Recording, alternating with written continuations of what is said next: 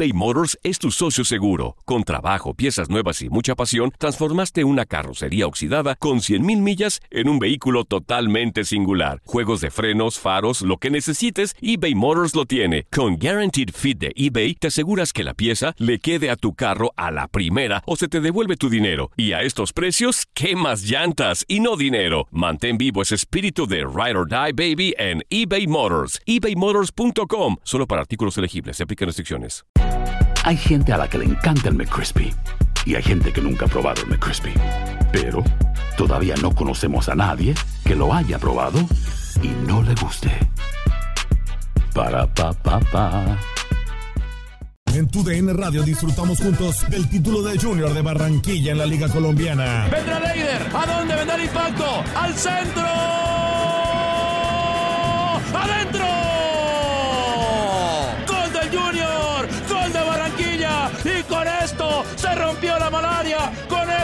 Barranquilla obtiene un nuevo título de liga del fútbol colombiano. Prepárate, porque en 2024 viene lo mejor de los deportes por tu DN Radio. Vivimos tu pasión. ¿Te preocupas por tu familia? Entonces, ¿por qué darles solo huevos ordinarios cuando pueden disfrutar de lo mejor? Eggland's Best, los únicos huevos con ese delicioso sabor fresco de granja, además de la mejor nutrición, como 6 veces más vitamina D, 10 veces más vitamina E y 25% menos de grasa saturada que los huevos regulares, además de muchos otros nutrientes importantes. Así que, dales los mejores huevos. Eggland's Best, mejor sabor, mejor nutrición, mejores huevos.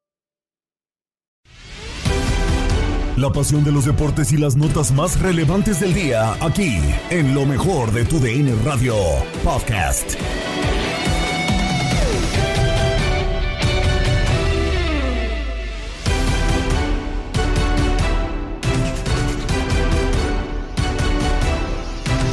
Atlas y Toluca empatan a cero en el Estadio Jalisco, cansándose de fallar oportunidades claras de gol. La CONCACAF y la CONMEBOL se sacuden. La Copa Interamericana podría regresar. Los próximos talentos del fútbol estadounidense los tienes en Copa Univisión. Y el mundo de los espectáculos te lo traen Leslie Soltero y Romina Casteni. Con esto comenzamos lo mejor de tu DN Radio.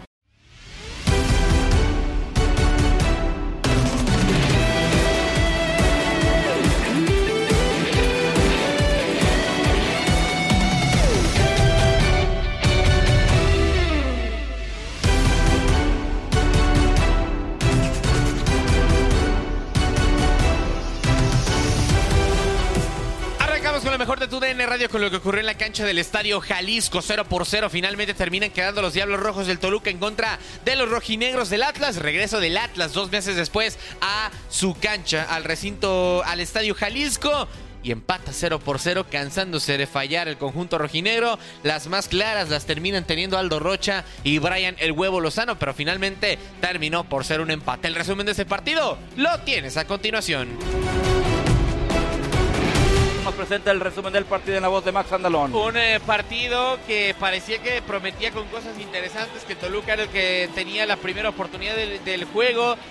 Ya después Atlas empezó a tomar más la pelota, fue más peligroso y entre comillas, porque si bien es cierto tenía la pelota en balón dominado entre en terreno rival, de poco le sirvió las dos más claras del partido, la del huevo Lozano a medio metro la portería solo y la de Aldo Rocha después de una diagonal retrasada, también solo prácticamente con Volpi vencido, las fallaron de forma inexplicable y en un partido que quedó muchísimo a deber Chiquis me parece, termina por empatar 0 a 0 el Atlas contra Toluca.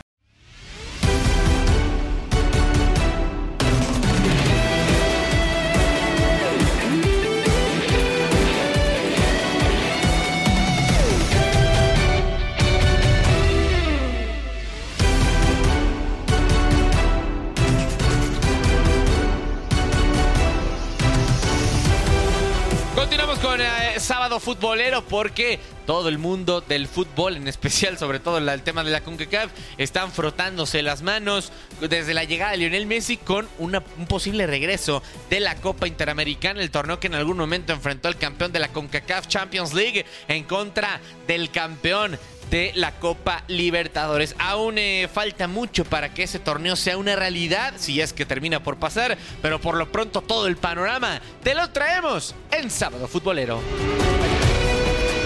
¿Qué les parece a ustedes jugar una Copa Interamericana entre Conmebol, CONCACAF y algún equipo más? La verdad, eso de la Interamericana lo hemos platicado precisamente. Y a ver, yo, yo voy a poner mi punto sobre la mesa. Creo que hoy en día, eh, ¿no se juega desde por ahí del 89 o 90 por ahí? O 92 por ahí.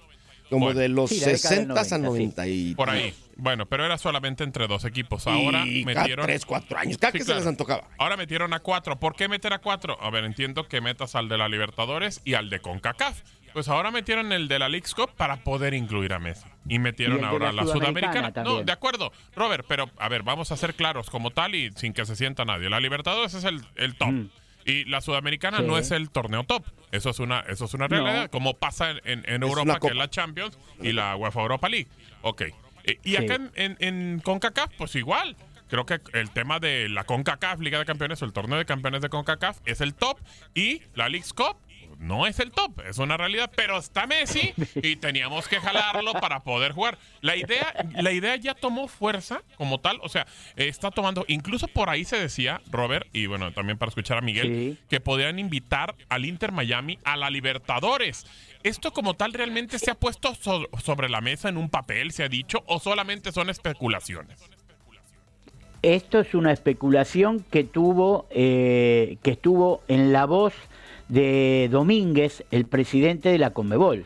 Por eso es que trascendió, porque Domínguez le dice a Messi cuando fueron a Paraguay a recibir el premio la selección argentina o la o la el premio honorífico, ¿no? que se le entregó en, en Paraguay, donde está la sede de Conmebol, Domínguez le dijo, "Lo único que te falta ahora que vas a jugar en el Inter Miami, sería jugar la Copa Libertadores de América. No hay mucha po- jugar en Sudamérica, digamos. Como no estaba la posibilidad de jugar un equipo sudamericano, era que un equipo donde jugara Messi fuera invitado. Yo en eso coincido con vos, eh, Gabo. Es decir, eso, invitar al Inter Miami a venir a jugar una copa que no tiene nada que ver con su, con su ámbito de juego, para mí es solamente mercantilismo, solamente negocio, que sabemos que el fútbol es un negocio, Claro. pero me parecería que no tiene nada, nada de lógico. La copa entre cuatro equipos y tener la posibilidad de que Messi sea la cara, sabiendo que va a haber una Copa América en el medio que se va a jugar en Estados Unidos, sabiendo que el próximo Mundial va a estar México, Estados Unidos y Canadá, digamos, en ese paquete global me parece que jugar una copa sería interesante desde el punto de vista económico, no me cabe duda. Pero lo que no entendería yo es que solamente el Inter Miami sea traído de los pelos a jugar un torneo que no es el de él. Ahora, eh, eh, entendiendo, y, y yo lo pongo también sobre la mesa y quiero escuchar a Miguel. A ver, este tema de la Copa Interamericana, si se hacen eh, dos equipos de Sudamérica, dos equipos de, de- de la CONCACAF y demás, ¿va a ser a ida y vuelta? ¿Se va a jugar en una sola sede? Porque yo creo que si, si lo pones en una sola sede, vas a escoger Estados Unidos. Yo creo que no le pesaría ni a Boca, ni a River, ni a Palmeiras, ni a San- viajar a los Estados Unidos y jugar esos partidos. No sé, Miguel. Pero qué interesante sería para la afición en Sudamérica este, Claro. esta copa, por llamarla de alguna manera, porque no le encuentro otro- otra forma a este bodrio que quieren hacer, porque es un bodrio. la verdad, que, que entonces, que ¿de qué le va o qué le va a ganar a la afición en Sudamérica que sus equipos viajen a Estados Unidos? Sí, Pues claro. mejor con los No, amistosos, hombre. Lo que pasa que lo, lo más difícil creo que hay ante, ante esta, esta posibilidad es coordinar los calendarios de los diversos países. Ese es otro. Porque eso también está en juego. Ese es otro. Estamos hablando de una copa donde van a estar jugando cuatro equipos, pero que a su vez tienen que hacer... eh, sabemos que los calendarios, en la Argentina no están así, pero en los países más organizados deberían hacerse con un año de anticipación.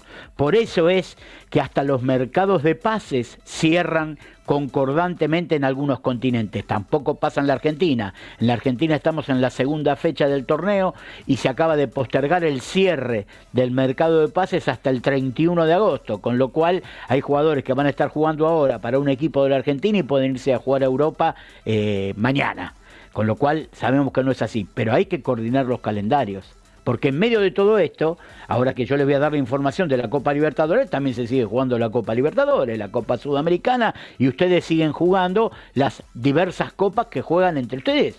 Ni hablemos que empezamos ya a jugar las eliminatorias del próximo Mundial, cosa que no afecta ni a México ni a Estados Unidos, pero sí afecta a los países del continente sudamericano. El 7 de septiembre, tengo entendido, ah, acá lo tengo, el jueves 7 de septiembre empiezan las eliminatorias sudamericanas para el próximo Mundial. Esta copa se jugaría recién en enero del año que viene, se está hablando, ¿eh? A partir de enero, no hay fecha concreta ni está definido todavía. Si la CONCACAF y la CONMEGOL no puedan hacer un calendario de sus propios torneos, Gabo. Ahora hacer uno con dos, tres, combinado. No, hombre, no hay, no hay esa capacidad ni en CONCACAF ni en CONMEBOL. Olvídenlo, no va a pasar. Van a hacer un bodrio, ahí van a jugar los cuatro, donde quieras que jueguen y se acabó. No hay manera. Yo aquí me queda claro que, bueno, es el tema de, obviamente, de, buscar el negocio y el tema de Messi, que es mucho más importante para poderlo colocar.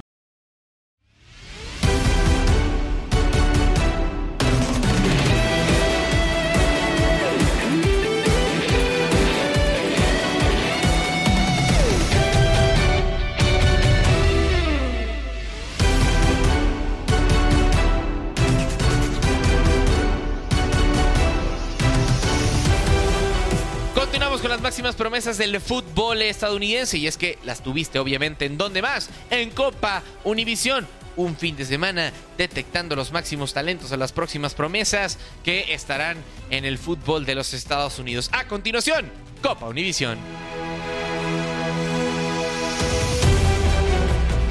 ¿Cómo va esta situación de las granjas? Muchas veces me han preguntado, oye, ¿dónde puede ir la gente? ¿O puedo llevar a mi hijo? Este, hay en diferentes países, porque hay que acordarnos que llegamos a todos lados, pero ¿cómo, ¿cómo se llegan a estas granjas de grandes ligas? Se llega, fíjate, se llega desde muy pequeños, a, la, edad de, a, la, de, a la edad de cuatro años, muchos niños ya están comenzando a jugar, sus, eh, comenzando a agarrar el guante, el, la pelota, el bat, para poder eh, encauzarlos por, por, por, el deporte, en este caso en el béisbol, ya a la edad de cuatro años ya pueden comenzar a jugar béisbol de una manera muy diferente, eh, es más instruccional, más, más de aprendizaje, más que de competencia pero es, es, su primer contacto, tiene que ser a temprana edad y la edad de cuatro años es muy importante. Ahí es donde empieza la granja, ahí empieza el, el desarrollo de un, de un atleta.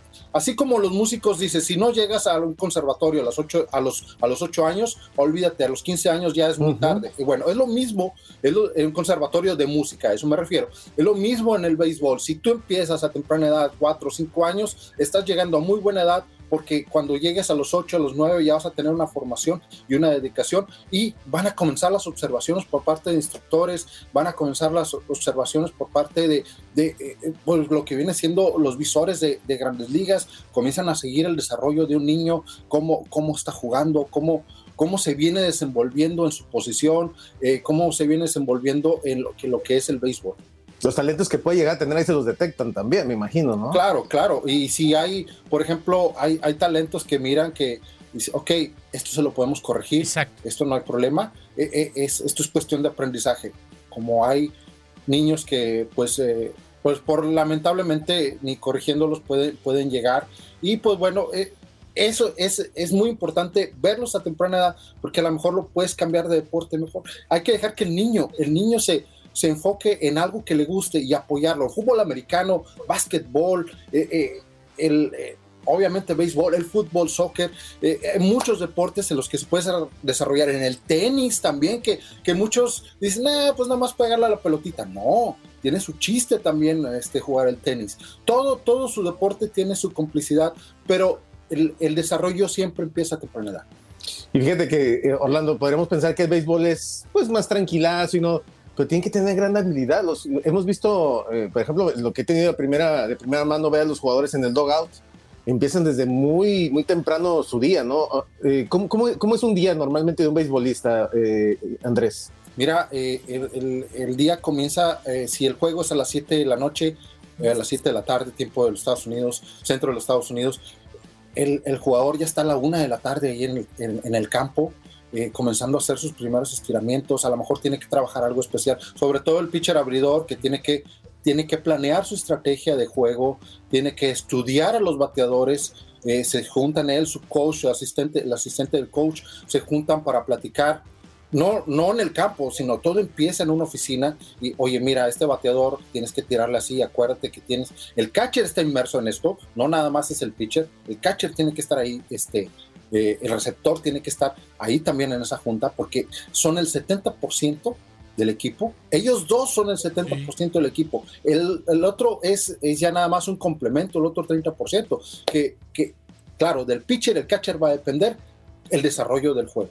Entonces, desde la una de la tarde ya están, ya están en junta, ya están platicando, ya están planeando lo que es la estrategia a seguir en el partido, cuáles son los lanzamientos que debe desarrollar contra X bateador, cuál es lo que debe explotar contra, con, contra los adversarios, que si es el, la curva, que si es el slider, que si es la recta, una, una, una recta de cuatro costuras, y lo que sea, tienen que estar reunidos para las 2 de la tarde, dos y media, ya el pitcher, el pitcher en este caso, o el jugador ya anda haciendo sus, sus estiramientos en el campo, yendo, haciendo sus sprints, eh, eh, corriendo en el campo para poder, para poder comenzar a entrar en calor y prepararse para el partido. Oye, Andrés, y más que nada es una cosa, por ejemplo, hay una temporada de seis meses, ¿no? Empiezan, eh, no sé, en febrero, la. Son 162 abril, partidos. Y luego llegas a, a, a, hasta septiembre, pero no es como en el fútbol que juegas un partido y descansas o, o entrenas durante cinco días, ¿no? Cinco, aquí sí, no. es muy diferente, es muy aquí diferente. Estás, tienes que entrenar durante el día, ¿no? Sí, eh,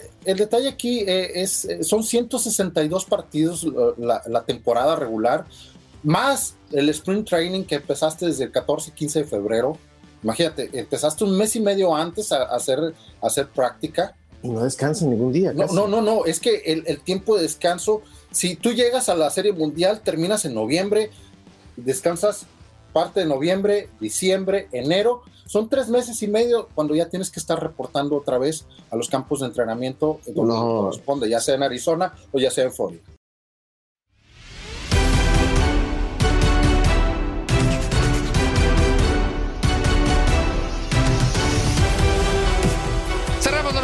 Mejor de tu DN Radio con el mundo de los espectáculos, porque como ya es costumbre, Leslie Soltero y Romina Casteni te trajeron lo mejor de ambos mundos, tanto el deporte como los espectáculos, combinado en un solo show. Aquí está, aquí entrenos.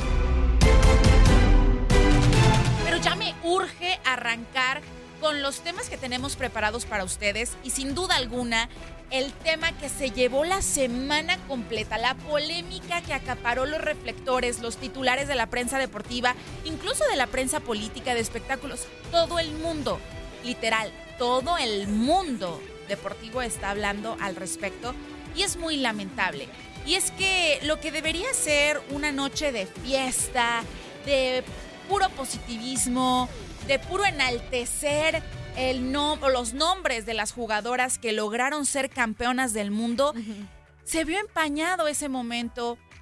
Se vio, pues ahora sí que el protagonismo se lo robó malamente Rubiales. Sí. Todo mundo ya sabe de lo que estamos hablando y si no, miren, no se apure, llegó al lugar correcto. Exacto, para contextualizar todo. Es correcto. Luis, Rub Luis Rubiales, uh, digo, digo, digo. No, bueno, sin duda alguna, el tema que más dio de qué hablar es el tema protagonizado, insisto, por Luis Rubiales durante los festejos de la Copa del Mundo Femenil, que ya sabemos que se la llevó España estaban las chicas siendo recibidas por las autoridades de España y por supuesto de la Federación Española de Fútbol, del cual, el cual, pues, la cual él preside, Luis Rubiales preside. Uh -huh. Y pues bueno, pasan jugadores y jugadoras, ya sabes, a recibir pues, el aplauso, la medalla, los festejos y demás. Y sucede un acontecimiento súper desagradable. Estoy contextualizando, ¿verdad? Sí. Él abraza, le dice algo al oído y termina plantándole un beso en la boca lo que dijimos, ah, caray, cuánta confiancita. O cuánto furor también. Yo cuando momento. vi el video dije, ay, Dios mío, uh -huh. andan, o sea, porque digo, a mí, díganme anticuada si quieren, no me parece normal que alguien llegue y por mucho que te esté festejando, felicitando, esté compartiendo una felicidad contigo, te va a besar en la boca. Claro. Yo no lo veo bien. No, y hemos visto casos por ejemplo, que sí ocurre a lo mejor entre hombre y hombre, mujer y mujer, pero son como casos muy específicos entre a veces jugadores, jugadoras.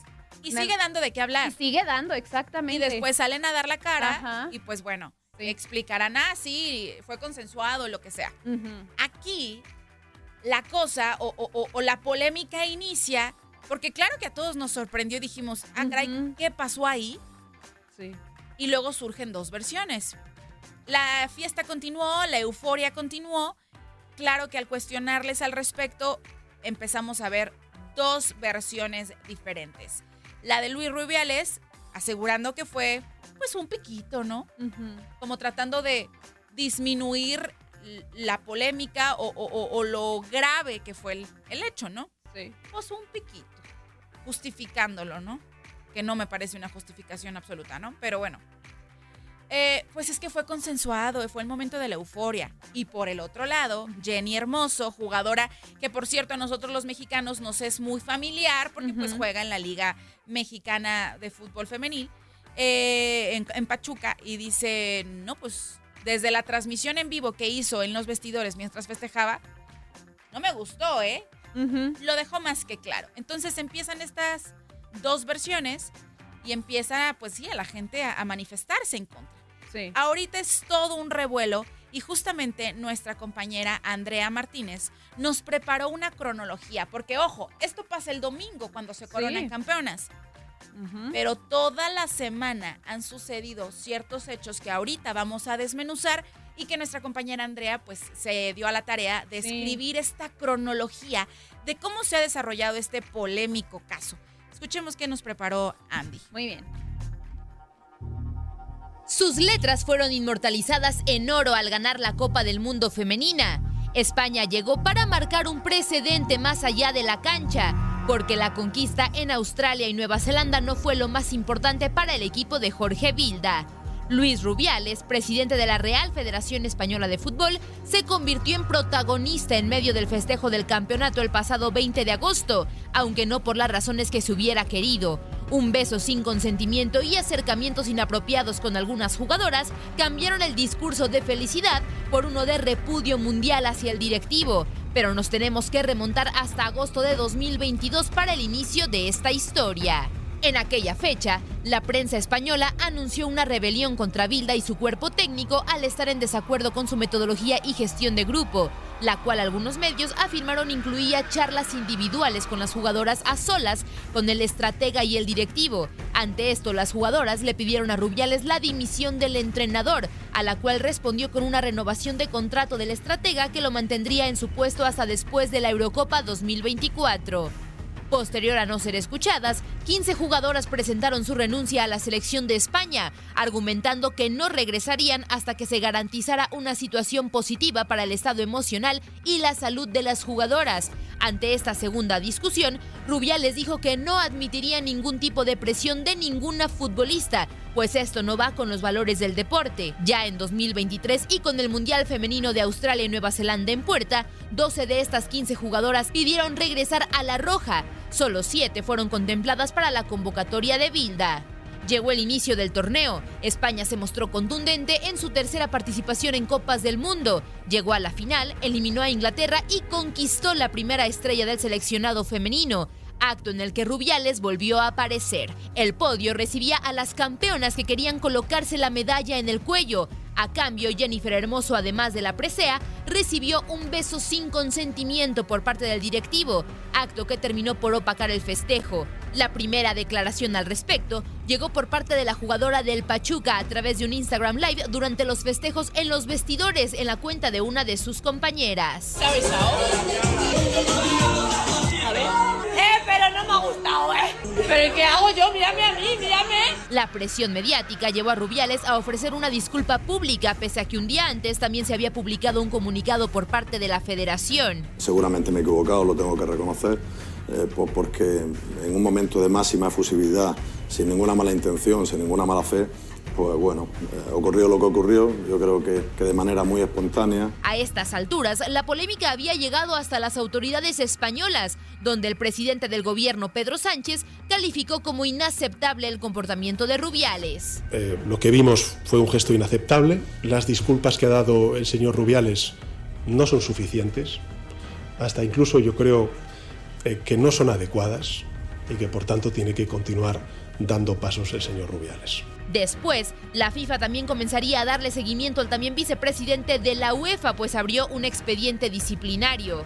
Hermoso publicó un comunicado a través de su agencia y el sindicato FoodPro, en los cuales exigía medidas ejemplares. Para esto se empezó a exigir la dimisión de Rubiales y aunque Cadena se reportaba que haría oficial su salida del organismo, el todavía presidente de la federación mencionó lo siguiente. Ella fue la que me subió en brazos y me acercó a su cuerpo.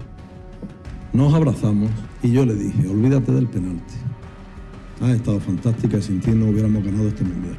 Ella me contestó, eres un crack. Y yo le dije, un piquito.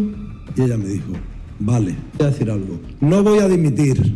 No voy a dimitir. No voy a dimitir. No voy a dimitir. No voy a dimitir. Esto se desencadenaron reacciones de todo el mundo futbolístico. Rafael del Olmo, responsable del fútbol femenino, dejó su cargo.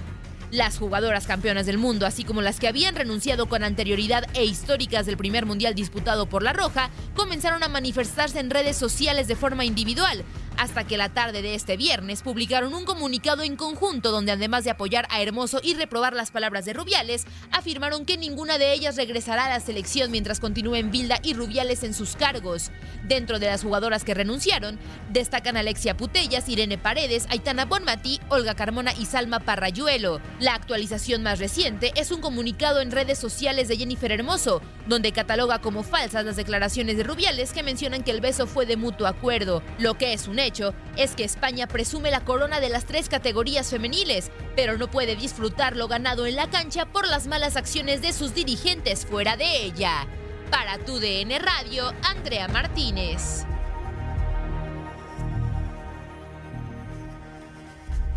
Muchas gracias a Andy, muy completa la Sí. nota, literal, paso a paso para los que mm, se fueron enterando quizá a mitad de semana de lo que estaba sucediendo, pues ahí está, cronológicamente hablando, qué ha ido sucediendo y es que realmente es uno de los temas más comentados en redes sociales, en los medios deportivos, dígase radio, televisión y prensa. Y sí, justamente muy frustrante, porque cuando deberíamos de estar hablando de lo exitoso que fue este triunfo para la, la- la Federación Española de Fútbol, pues estamos hablando de este, de hecho, de este hecho del cual se debe de hablar. Claro. Y que qué bueno, honestamente, que se le está dando esa importancia, porque si, si no fuera así, si no estuvieran así manifestándose jugadores, políticos, porque de verdad, mis respetos también para Pedro Sánchez, que al ser el, el presidente, o eh, en- en- ahora sí que enfocado, si quieres, en la política, se meta a temas deportivos porque es un gobierno integral. Porque yo de pronto me puse a pensar, ¿qué pasaría si esto fuera en México? Claro. O sea, también... ¿El este, presidente se manifestaría así? Ajá, o sea, sería polémico, pero no llegaría a lo mejor con la repercusión que está teniendo ahorita, como comentas, con las personas este, que tienen poder hasta cierto punto. Es muy interesante la unión que se está viendo eh, en tanto gobierno como las mismas jugadoras que a pesar de que ahorita estén en la cúspide, en lo más alto, dicen, yo renuncio. Si a mí no me garantizas mi seguridad, mi integridad y que se vaya este güey, o sea, perdón, pero sí, o sea, yo no regreso, yo no me vuelvo a parar. Entonces, esa unión es muy importante y la presión que se le está metiendo a Rubiales es muy importante para que sirva de ejemplo también a los demás que este tipo de hechos no van a quedar impunes. Y eso es justamente lo que Jenny Hermoso pide a través de un comunicado, del cual le voy a leer solamente los puntos más destacados. Después de conseguir uno de los éxitos más deseados de mi carrera deportiva y tras unos días de reflexión, quiero dar las gracias de todo corazón a mis compañeras, aficionados, seguidores, medios de comunicación y a todos los que habéis hecho realidad este sueño son, eh, después habla respecto a las, a las declaraciones que da Ru- Rubiales de que pues fue consensuado, de que fue el momento eufórico y dice, son categóricamente falsas y parte de la cultura manipuladora que él, que él mismo ha generado. Aclaró que en ningún momento se produjo la conversación a la que el señor Rubiales hizo referencia, que ni mucho menos fue un beso, con, un beso consentido. Me sentí vulnerable y víctima de una agresión. Sencillamente no fui respetada. Se me pidió realizar una declaración conjunta porque después de los festejos sale también Rubiales Ah, en un sí, video el lunes. Ajá, dando sus declaraciones de que pues todo era consensuado, que fue el momento, bla bla bla. Y a ella se le solicitó que salieran juntos y no salió para calmar las aguas. ¿Y qué hubiera, qué hubiera pasado si ella hubiera, ella hubiera cedido? Hubiera quedado así y este hecho se hubiera repetido con más jugadoras, con otro tipo de, de- de autoridades. No lo sabemos. Qué bueno que se está manteniendo firme. Aunque es pues complicado. Claro, súper difícil también, porque ella en ese momento, ¿qué hacía también? Por eso en la transmisión en vivo su comentario es como de, bueno, pero pues, ¿cómo dijo así? ¿O qué he hecho? ¿O qué hago? Como que se avienta una frase de ese estilo. A pesar, eh, eh, dice también aquí, quiero reforzar la posición que tomé desde el principio, considerando que no tengo que apoyar a la persona que ha cometido esta acción en contra de mi voluntad. En ningún caso puede ser mi responsabilidad asumir las consecuencias. Eh, tolerancia cero con estos comportamientos y lo deja muy claro. O sea, no fue consensuado, no estoy de acuerdo y me mantengo firme. No voy a ceder a las presiones de mira, cálmate, no, no, no es para tanto como muchas veces se ha manejado. Y pues bueno, ya lo decía Andrea en su nota, se comenzó una investigación como tal y ya hay una resolución por parte de la FIFA, ¿no? Exactamente, hoy despertamos con la noticia de que FIFA ha suspendido a, Luis Rubiales. Este, sabemos que a lo largo de esta investigación, bueno, pues hacía falta también escuchar el veredicto y ha sido suspendido provisionalmente por el organismo rector mundial de fútbol porque bueno, ya lo comentamos, él se negó a dimitir. Luego también algo que hay que destacar es que la Federación Española de Fútbol está, este, eh, pues ya como emprendiendo acciones legales contra las presuntas mentiras de Jenny Hermoso, que también esto se suma a la polémica, pero la FIFA pues sí opta por suspender provisionalmente al señor Luis Rubiales de todas las actividades relacionadas con el fútbol a nivel nacional e internacional. Este, y a la vez parece que no va a poder este eh, de cierta forma estar como en contacto con ella. Qué bueno. Mm, Como que le habrían ordenado no contactar a la jugadora.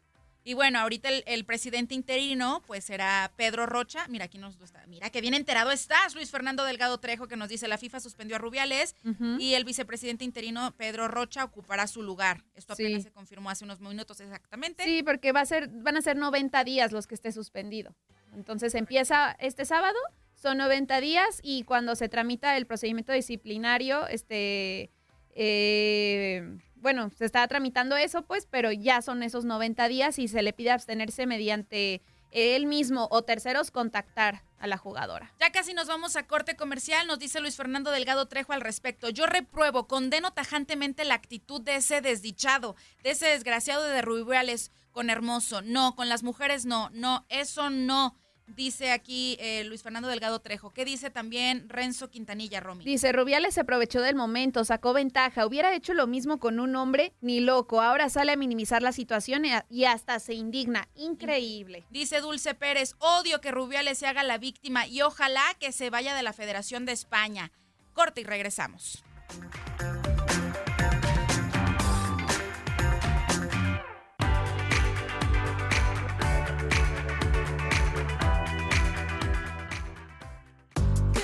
Ya volvimos. Sigue enterándote de los mejores chismes del deporte aquí entre nos.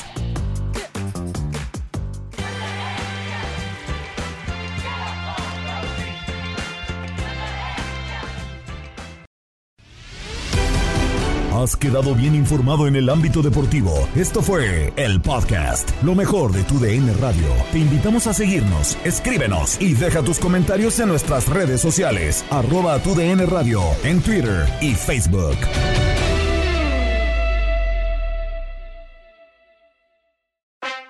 En tu DN Radio estuviste a nuestro lado en la corona del Alajuelense, en la Copa Centroamericana de la CONCACAF. Va a recibir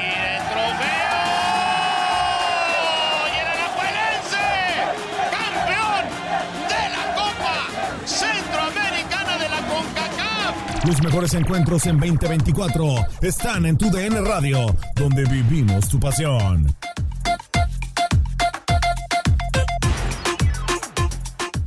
¿Te preocupas por tu familia? Entonces, ¿por qué darles solo huevos ordinarios cuando pueden disfrutar de lo mejor? Eggland's Best, los únicos huevos con ese delicioso sabor fresco de granja, además de la mejor nutrición, como 6 veces más vitamina D, 10 veces más vitamina E y 25% menos de grasa saturada que los huevos regulares, además de muchos otros nutrientes importantes. Así que, dales los mejores huevos. Eggland's Best, mejor sabor, mejor nutrición, mejores huevos.